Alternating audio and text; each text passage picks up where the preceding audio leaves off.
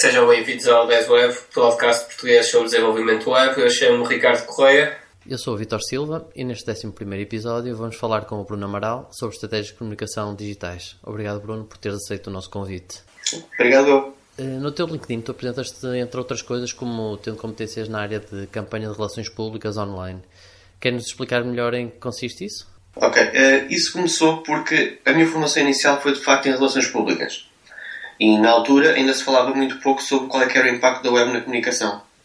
Então eu comecei exatamente por aí, por ver qual é que seria o interesse das organizações em estar na web e o que é que isso teria de impacto para elas. Claro que a partir daí as coisas foram evoluindo e agora já não é apenas relações públicas, também inclui marketing, também inclui comunicação corporativa e muito mais. Uhum, ok. Uh, só por curiosidade, a nível, portanto, a nível formal, uh, pronto, esta parte de relações públicas.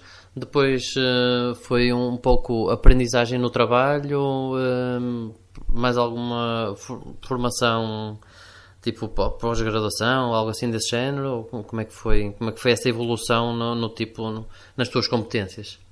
Bem, a história é um bocado curiosa porque eu saí da faculdade e não tinha emprego, então decidi que ia arranjar emprego pelas ferramentas que eu queria usar quando estivesse a trabalhar. E foi aí que comecei um blog e foi aí que comecei a aprender sobre RP Online. O que acabou por acontecer foi que encontrei uma pós-graduação e mestrado em Gestão Estratégica e Relações Públicas, que acabava por incluir muitas das coisas que eu gostava e que achei que seria realmente uma mais-valia para mim. Eh, depois de ter começado por aí, consegui trabalhar com algumas agências, trabalhei também bastante como freelancer e, verdade seja dita, grande parte do que fui aprendendo foi um bocado às minhas custas. Sim, normalmente funciona bastante bem isso, não é? Uma pessoa explorando bem esse, essa, essa forma de aprender, uh, pronto, acho, acho que é um, um veículo importante. Mas, uh, pronto, voltando então àquilo que tu fazes, vamos, uh, se calhar, pedir para partir um, um bocado aquilo que tu fazes aos bocados, não é? Porque há, imagino que englobe muitas coisas. Uh, desde o definir o que é que queremos comunicar, a quem queremos chegar, uh, que meios usar. Uh, uhum. Há tanta coisa, por onde é que pegas nisto tudo? Bem, primeiro tento definir qual é que é o problema que estamos a tentar resolver numa empresa. definindo o problema que queremos resolver, começamos a afunilar e a perceber onde é que devemos colocar os nossos esforços. Esse é o primeiro ponto. E muitas vezes a empresa quer apenas estar online porque acha que estar online é necessário. E isso faz sentido, mas também não, também não pode é simplesmente estar a esbanjar esforços, seja no Facebook, seja noutra rede social qualquer, sem saber ao certo se está a ter retorno ou não. O que eu ajudo as empresas a fazer é exatamente a perceber que parte da sua comunicação é que está a trazer retorno, se esse retorno pode não ser optimizado e o que é que devem fazer para que seja de facto algo estratégico e não apenas uma decisão tomada eh, pela nossa opinião ou pelo nosso instinto. Sim, isso, pronto, nós, nós também sentimos um pouco essa, essa questão eh, no trabalho que fazemos no dia a dia. Continua a haver empresas que, pronto, que chegam a nós e dizem: Ok, quero estar na, quero estar na web. Porquê? Porque sim, os meus concorrentes têm, o vizinho do lado também tem um site e, portanto, eu também quero. Ou seja, que é um tipo de discurso que eu pensei que passados 10, 20 anos deste, deste negócio já deixasse de, de existir, mas continua a acontecer, não é? Uh, e depois temos muitas outras coisas, uh, não é? Que, que, provavelmente temos, temos que abordar. Eh, o, ou seja, quer dizer, perceber o que, é que, o que é que queremos comunicar, não é? Que já falaste, uh, uhum. mas também de, de, que forma é que queremos fazer, não é? Sim. Um dos desafios mais mais interessantes é definir como é que a empresa deve comunicar, em que tom de voz uh, e com que objetivos. E ligar esses objetivos, obviamente, a objetivos de negócios, especialmente num país como o nosso, em que, apesar de tudo, a maior parte das empresas são médias e pequenas empresas. Uhum, exatamente. Eh, eh, por exemplo, focaste aí nessa questão do, do tom de voz. Isso é, é algo que, que implica, parece-me, um envolvimento muito grande com, com o cliente do lado lá, não é? Para perceber o que é que um, como é que ele é? Ou seja, não é propriamente uh, ir a uma reunião, fazer, uh, conversar durante uma hora com, com a pessoa e, e, perceber como é, como é que a coisa vai funcionar, não é? Pois, de facto, não é. Com algumas empresas mais pequenas, pode até ser que isso seja um passo muito importante e que se consiga tirar dali boas ideias. Agora, com empresas maiores, é um trabalho mais extenso. Às vezes podem implicar coisas como analisar a fundo quais é são os valores da empresa. Como é que esses valores se podem não espelhar numa estratégia de comunicação, numa estratégia de conteúdo. Se for caso disso, se eles tiverem vários stakeholders externos, então podemos precisar de ir falar mesmo com esses stakeholders. Se têm clientes muito diversificados, falar com um cliente tipo de cada grupo. Tentar perceber ao certo como é que eles também são percepcionados. E só depois então é que podemos começar a definir qual é que vai ser o nosso tom de voz, em que canais é que vamos estar e qual é que vai ser a linha editorial que vamos seguir. Porque o pior que podemos fazer é dizer sim, vamos estar neste canal de comunicação e vamos falar sobre o que nos apetecer. Não pode. Temos que ter um propósito, temos que ter uma razão para estar lá. E depois disso, definimos esse propósito. Essa... Já agora, queres dar alguns exemplos? Que tipo de, de abordagens é que. há variadas e todas as empresas seguramente precisam de um, de um determinado matiz, uma, um, pronto, uma coisa diferente. Mas uh, consegues segmentar assim três ou quatro tipos de abordagens que normalmente são um, pronto, que, que, apareçam mais, ou seja, a empresa do tipo industrial, como é que comunica mais ou menos? Ou, ou não é possível ter um, uma visão assim desse género?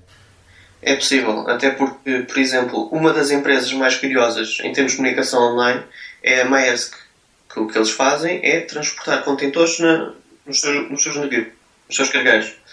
Uh, e ainda assim, eles têm comunicação no Tumblr no Twitter, tem um blog próprio, tem toda uma série de coisas que estão a tornar toda a comunicação deles muito dinâmica, porque serve para recrutamento, serve também para demonstrar valores, serve também para mostrar a capacidade de carga que os cargueiros têm, e tudo foi de uma forma muito interessante, a contar histórias, e não simplesmente a dizer que, reparem só, temos o melhor da tecnologia de transporte e logística. Uhum, ok.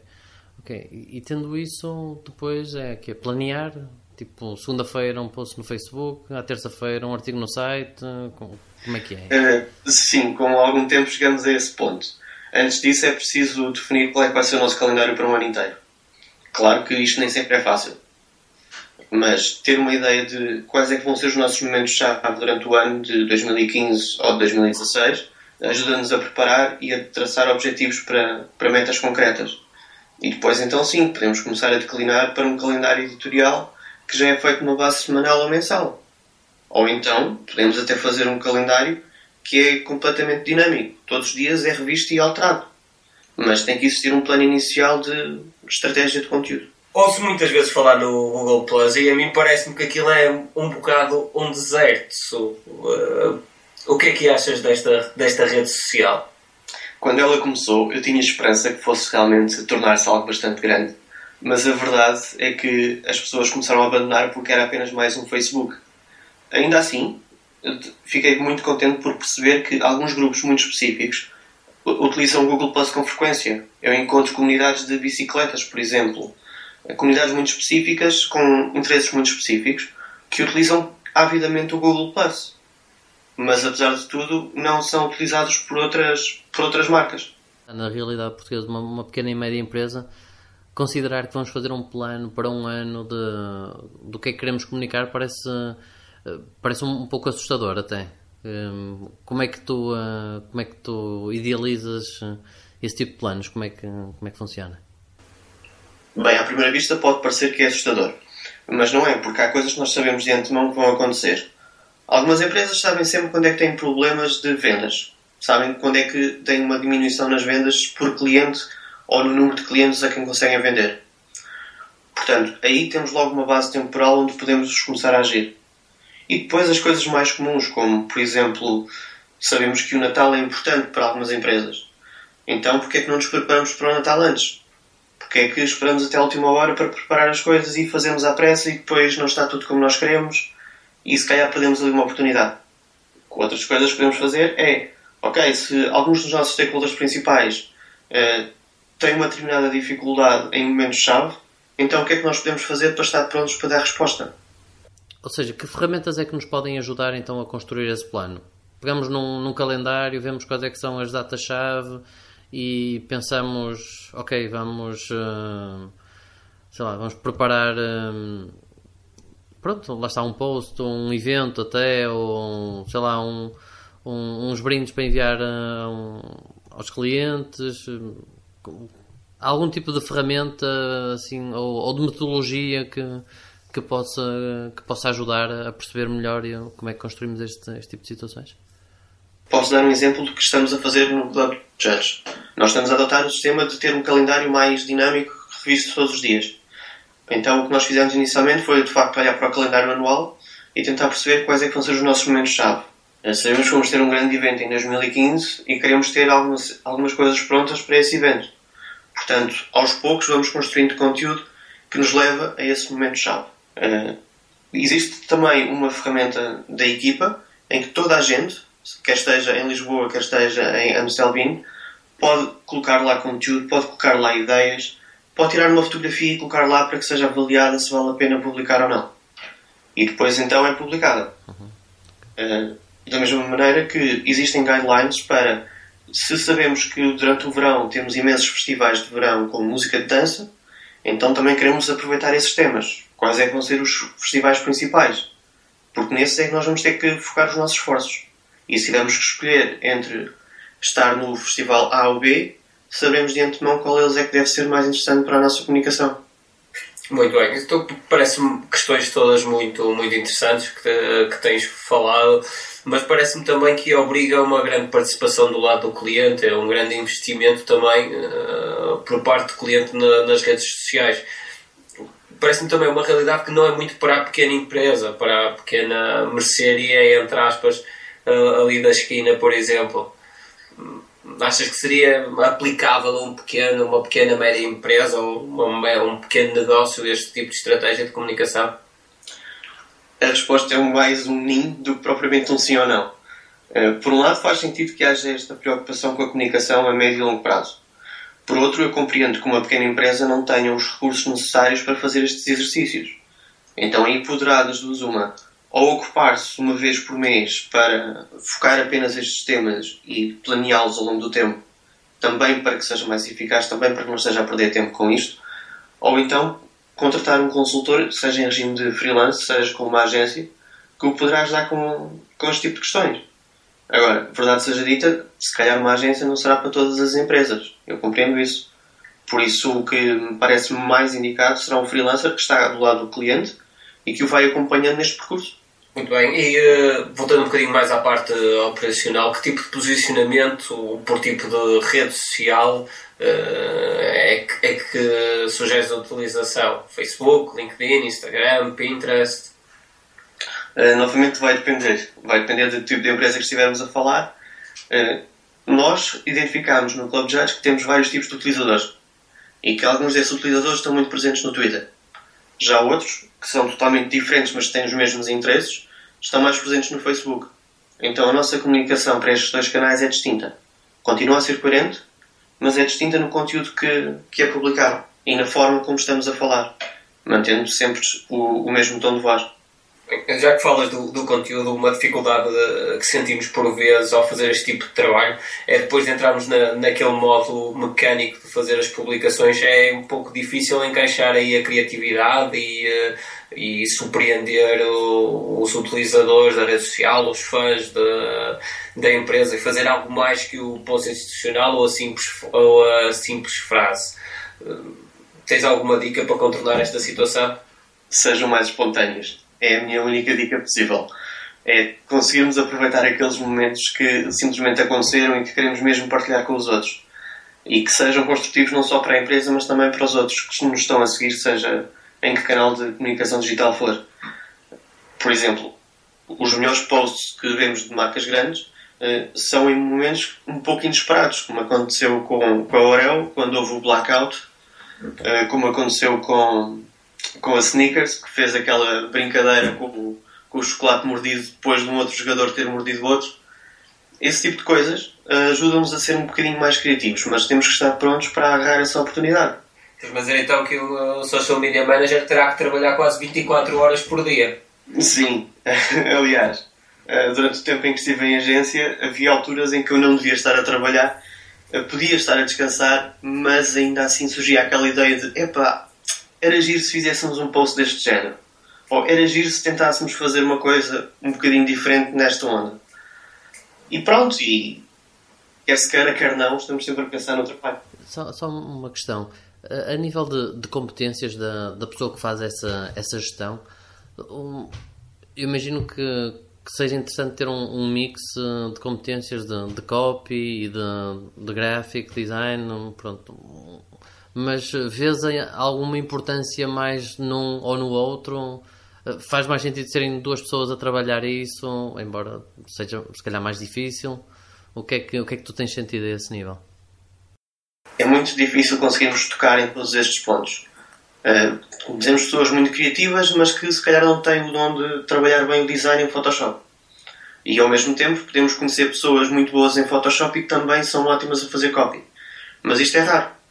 E o trabalho do community manager ou de alguém que faça comunicação digital nunca será só isto. Vai também incluir os relatórios, analisar o que é que correu bem e o que é que correu mal, ter métricas para ver se estamos a atingir as nossas metas ou não. E isso aí já é um trabalho mais racional, já é um trabalho até, atrevo-me a dizer, mais chato, mas mais importante também. Então, se possível, convém ter duas pessoas a trabalhar em, em dupla.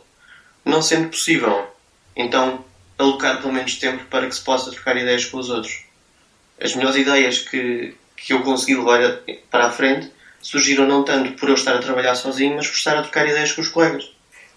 Falaste há pouco da, da parte do, da espontaneidade também. Eh, eu imagino que trabalhando numa agência para, para outras empresas, que muitas vezes o, o post com mais sucesso é aquele efetuado no momento, isto é, segundos ou minutos após ocorrer aquilo que, a qual o post faz a, faz a ligação. Como é que é tomada a decisão de vamos publicar aquilo ou não?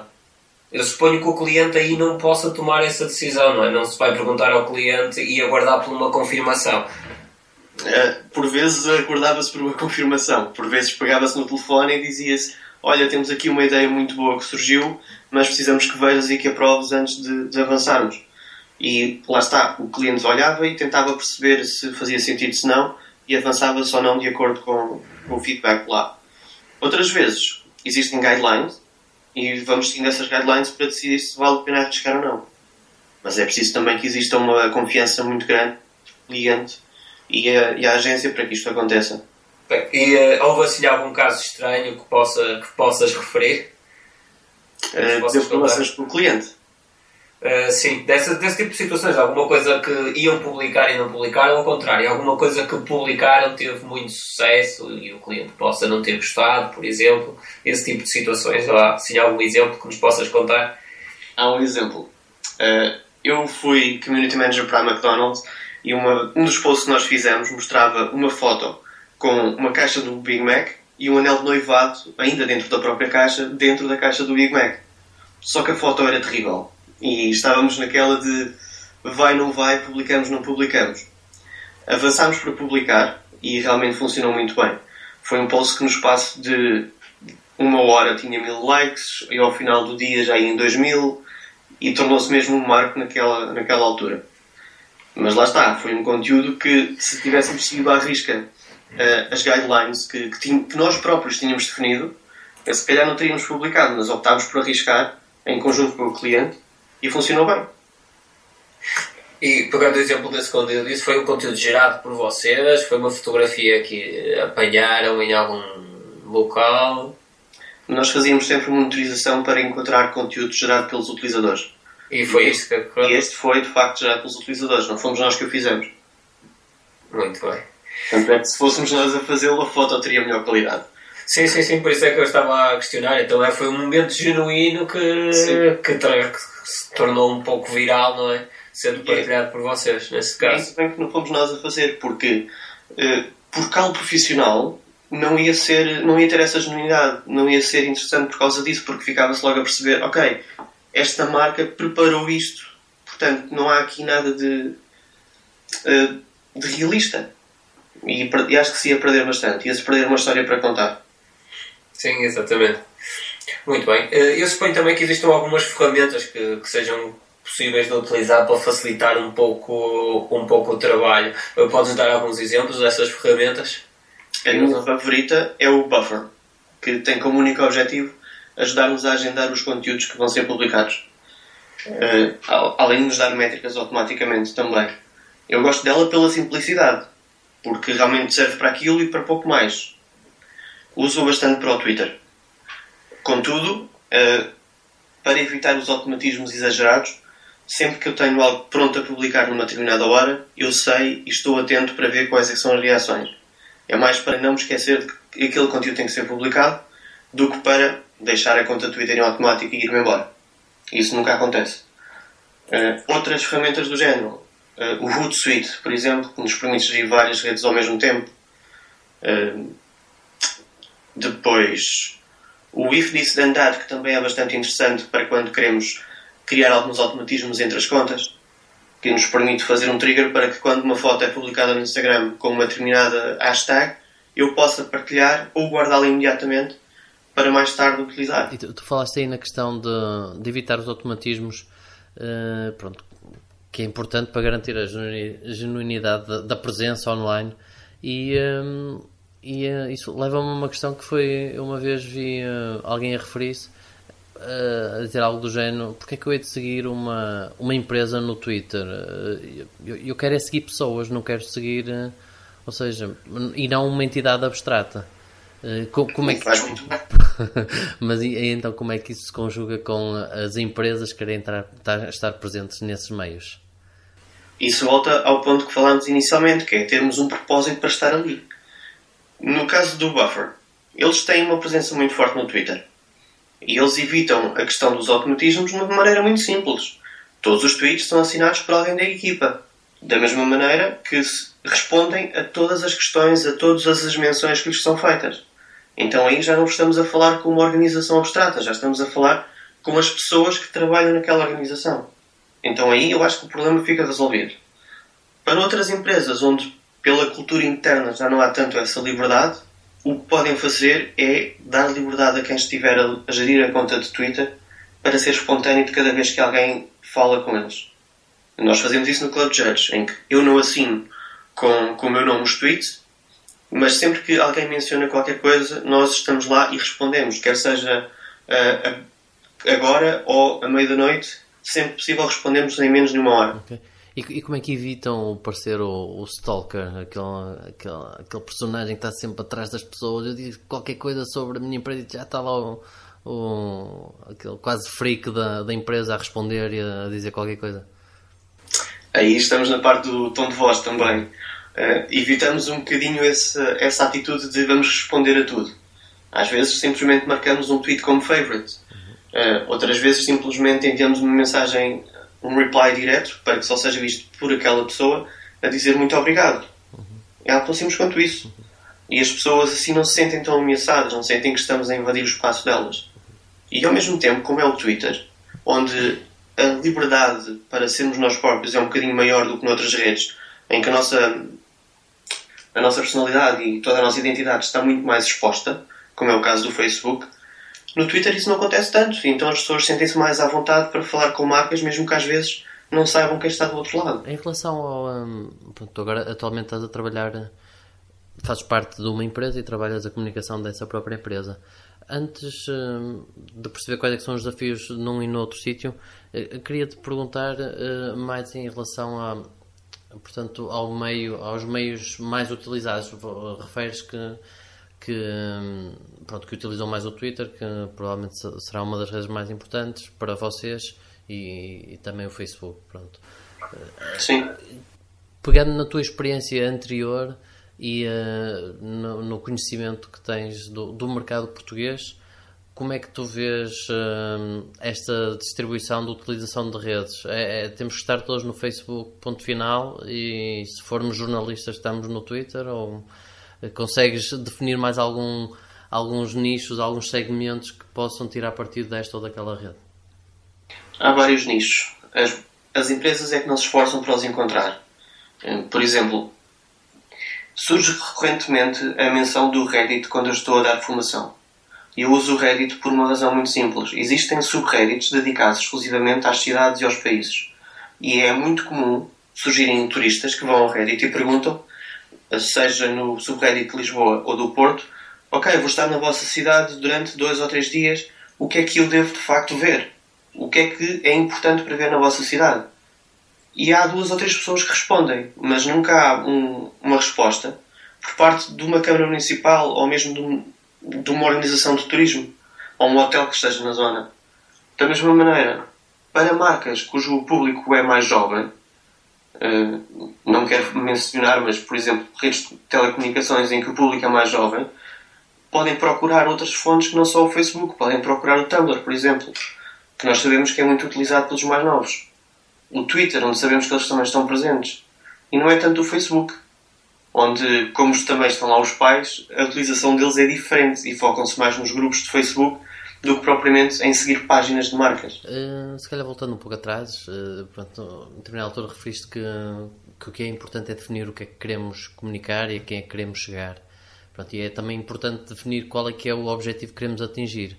Uh, que objetivos tipo é que, é que vês? É mais páginas vistas, mais compras online, mais retweets? Como é que, como é que coordenas isso? Ou como é que avalias?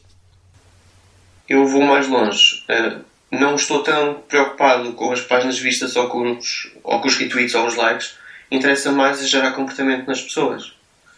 Ou seja, uh, por mais interessante que seja a página, se isso não levar as pessoas a falar comigo diretamente, ou aparecer na loja, ou no restaurante, ou no bar, ou o que seja, então aí todo aquele esforço está a ser inglório. O que nós devemos focar como objetivos é qual é o comportamento que eu quero gerar nas pessoas. Se calhar quer que elas comprem. Se calhar quer que elas adoptem um novo comportamento, façam um problema que eu estou a tentar resolver. Eh, como, por exemplo, eh, se eu estou a tentar incentivar as pessoas a acabar com a escassez de água, então se calhar o que eu quero é mudar todo o comportamento delas no dia a dia. O que é que eu posso fazer nestas redes sociais para que isso aconteça? Uhum. Tudo o resto são passos intermédios. Uh, coisas como, certo, tenho mais pessoas a seguir-me, isso é bom, porque estou a chegar a mais pessoas e elas poderão influenciar outras a adotar o mesmo comportamento. Uh, elas interagem com a página, o que também é positivo, significa que o conteúdo que eu estou a publicar é interessante. Então devo procurar mais conteúdo semelhante e perceber porque é que os outros não estão a funcionar. Isso para mim faz sentido. E tento sempre fazer a distinção clara entre o que são objetivos de negócio e o que são objetivos de comunicação. Eh, que podem também envolver não só estes comportamentos mais, mais fáceis de observar, mas também a alteração de percepções. Vamos imaginar, por exemplo, que uma determinada marca é vista como sendo uma marca sem escrúpulos. E eles querem mostrar que não, que até têm bastantes preocupações com a responsabilidade social. Então, o que é que nós podemos fazer para mudar a percepção das pessoas quanto a isso? E depois, como é que vamos avaliar? Que é um bocadinho mais difícil porque já estamos a falar de eh, fazer estudos de mercado e perguntar mesmo às pessoas em focus groups e em surveys o que é que se está a passar, se ainda mantém a mesma posição ou se a sua percepção daquela marca mudou. Exato, era, era um pouco isso que eu, que eu estava a tentar chegar. Pronto, ou que, que o meu raciocínio também me estava a levar quando estavas a dizer de, de provocar as ações e mudar a percepção das pessoas. No fim, ou, ou temos um, um estudo de mercado ao fim e ao cabo que nos permita de alguma forma validar se realmente está a haver esta mudança ou então estamos a falar só mesmo de, de percepções. Pronto, parece-me que uh, estamos a, pronto, com uma, uma postura diferente perante o mercado ou que somos vistos de forma diferente perante o mercado, não é? Tem mesmo que haver esse tipo de, de análise mais, uh, mais científica, por assim dizer, não é? Sim, e essa análise científica deve estender-se a todos os aspectos da comunicação. Eh, por isso é que grande parte do que nós fazemos, aliás, grande parte não, tudo o que nós fazemos no Club Judge acaba por ser medido. E tem sempre um relatório para ver como é que funcionou, eh, seja a última newsletter, seja o último post, em comparação com os anteriores. E se notamos que algo está a correr bem ou que algo está a correr mal, o que é que podemos fazer para corrigir para manter o curso? Essa parte toda de medir eh, é algo que pode mesmo levar muito tempo, não é? Ou seja, comparar eh, se uma newsletter está a funcionar melhor ou pior, se este post está a ter mais algum tipo de tração do que outros. É? Acredito que seja algo em que se pode consumir mesmo bastante tempo. Sim, pode. Eh, a primeira fase é mais difícil, que é de facto saber quais é são os nossos objetivos e como é que nós podemos ir avaliando.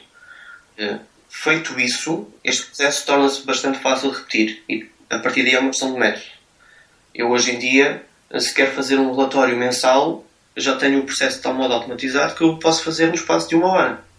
Então assim gasto mais tempo a analisar o que se está a passar do que propriamente a construir o relatório e a passá-lo a outra pessoa para o analisar. Voltando àquilo que tinha referido atrás, de, tu mudaste há, algum, há não muito tempo de empresa, não é? E pelo que percebi, passaste de gerir a comunicação de várias empresas, ou seja, prestar esse serviço para outras empresas, para gerir a comunicação de só uma empresa, ou seja, um, um serviço interno, ao fim e ao cabo. Imagino que sim. sejam desafios bastante diferentes. Diferentes, sim, porque na agência o ritmo é muito mais rápido. É, há sempre mais um cliente que tem uma questão para nós, há sempre mais uma mais um desafio que nos é apresentado, seja por um potencial cliente, seja por outra entidade. Pode até ser um colega que chega ao pé de nós e nos diz: Olha, tenho aqui esta questão para resolver, como é que tu fazias? Ou ao contrário, em que nós chegamos ao ponto em que precisamos de trocar ideias com os colegas para encontrar novas soluções. Do lado do cliente, estas coisas continuam a acontecer, mas a um ritmo mais lento, como é normal. Primeiro porque as exigências não são tão grandes. A exigência que, que fica mais importante é a qualidade do que, do que é produzido. Então aí levamos mais tempo a produzir cada peça, testamos as coisas com mais calma antes de fazer o deploy final e trabalhamos mais com, com a equipa de gestão para que de facto seja criada toda a, toda a guideline de comunicação que devemos levar em frente, toda a estratégia. Não só definir a, a visão da empresa, como também toda a sua missão e os seus valores. E como é que depois vamos declinar isso para outras peças de comunicação, para outros planos de comunicação que vamos ter que fazer ao longo do ano. E aí sim, é um trabalho que é mais demorado, mas que ao mesmo tempo nos dá aquela, aquela sensação de que estamos a construir algo, de que estamos a fazer algo do zero. E isso também pode ser uma grande recompensa. Muito bem. Temos falado só de, de, comunicação digital. Eh, como vês a ligação a outros meios uh, digitais e outros meios não digitais, como flyers, outdoors e afins? Eu continuo a achar que são bastante importantes e continuo a dizer a todas as pessoas uh, que não faz muito sentido tentarmos separar as águas. Hoje em dia, a comunicação digital existe como algo natural. A divisão entre online e offline já está a desaparecer há muito tempo só que nós ainda não nos apercebemos, parece-me. E o que eu vejo é que, por exemplo, se eu quero chegar a um público-alvo e se sei que aquelas pessoas todos os dias a uma determinada hora estão em determinados sítios, porque é que eu não me levanto da cadeira e vou ter com eles? Posso distribuir um flyer, falar da minha empresa, contar uma história. Eh, posso usar o que aprendi na minha comunicação digital para construir o conteúdo para esse flyer.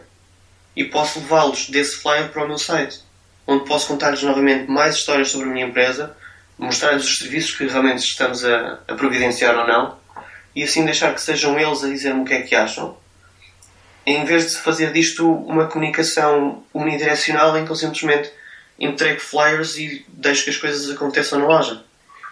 Um desafio que nós por vezes sentimos tem, eh, tem a ver muitas vezes com o tipo de plano que faz sentido definir para uma micro ou pequena empresa, para uma, uma pequena loja de roupa, para uma mercearia, para para um pequeno negócio.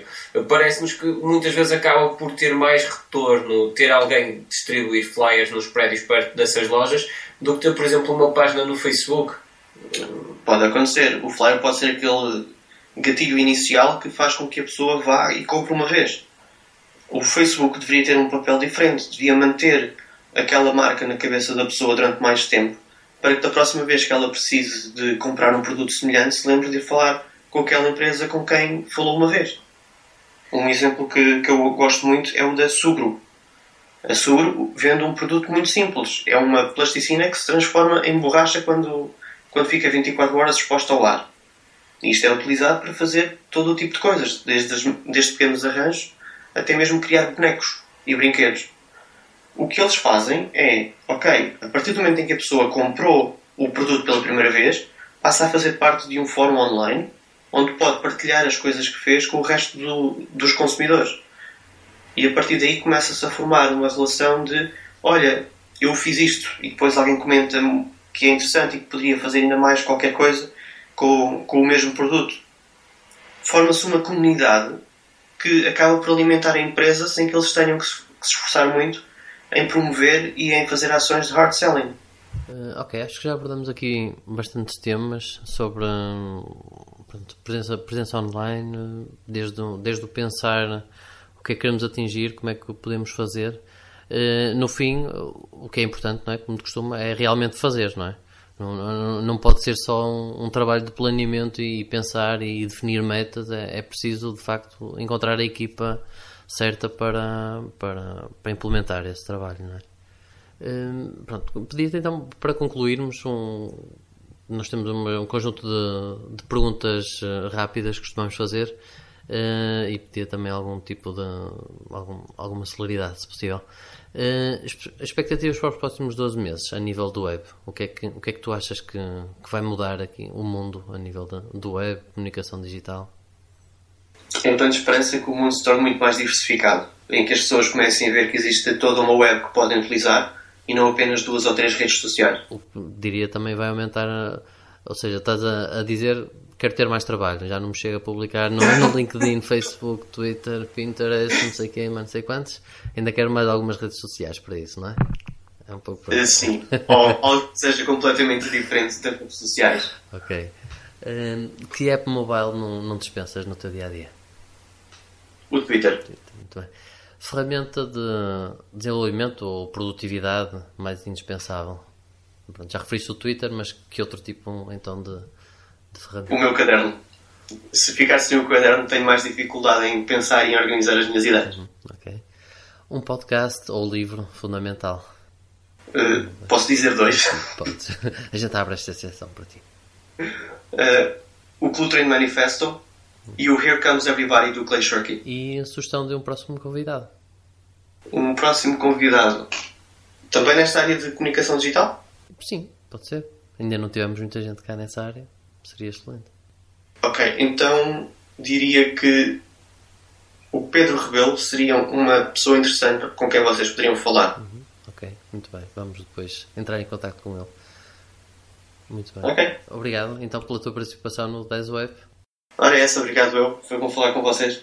E nós voltamos então no próximo mês.